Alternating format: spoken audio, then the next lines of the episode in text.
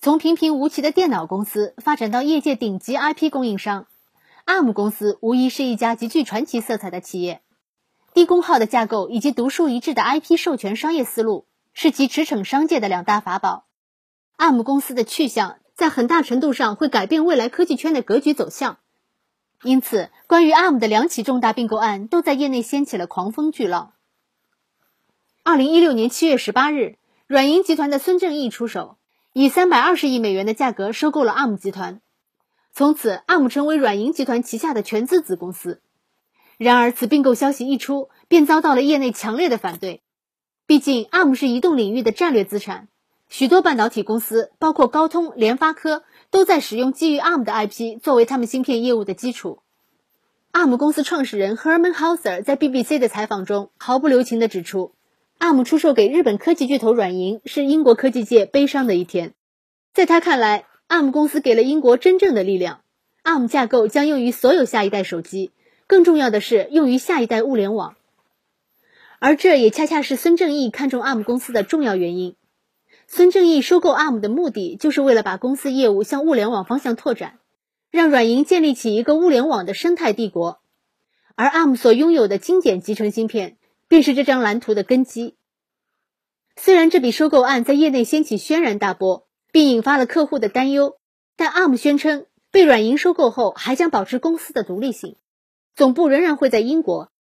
这笔收购案最后还是通过了。而让人意想不到的是，在软银花大价钱收购 ARM 的短短四年后，却放出了震撼弹，将 ARM 挂牌出售。这一消息犹如一颗巨石投入全球科技产业的池塘。引发了一波又一波的涟漪，在业界把像苹果、三星、台积电、高通、英伟达等可能接手 ARM 的买家挨个猜测一番后，英伟达成为那个最后亮出底牌的接盘手。回想四年前，当时意气风发的软银以三百二十亿美元的价格收购 ARM，想要强势进军人工智能和 IoT 领域。在收购初期，两家公司雄心勃勃，并联合宣布扩招员工，加强芯片设计能力。从而进一步提升 ARM 在市场中的地位。那么，当初那么坚定要收购 ARM 的软银，为何在那么短时间内又将其易主？问题出在软银身上。在2016年之后，软银花费重金投资的 Uber、WeWork、Fair 等公司接连被爆出裁员、高管集体出走、管理层动荡等一系列问题，导致软银亏损严重。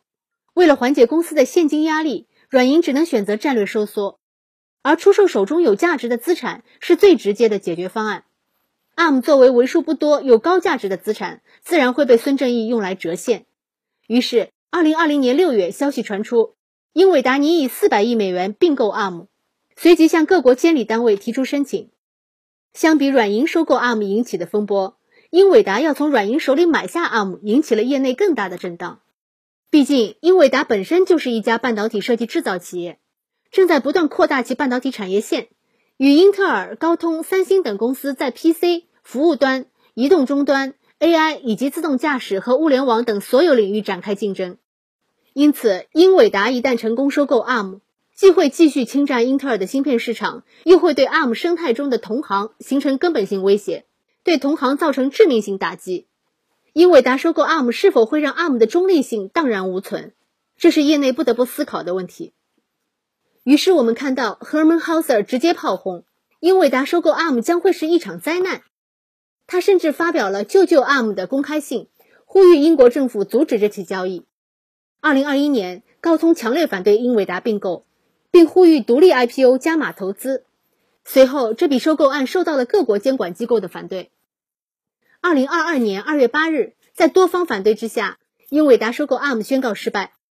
可以说，英伟达和 ARM 的故事开头就并不温柔，结局告吹也在情理之中。对于 ARM 的前程，软银也表示计划二零二三年让 ARM 独立 IPO。可以预想，在未来很长一段时间里，ARM 依旧是业界的香饽饽，关于它的传奇故事也将继续书写。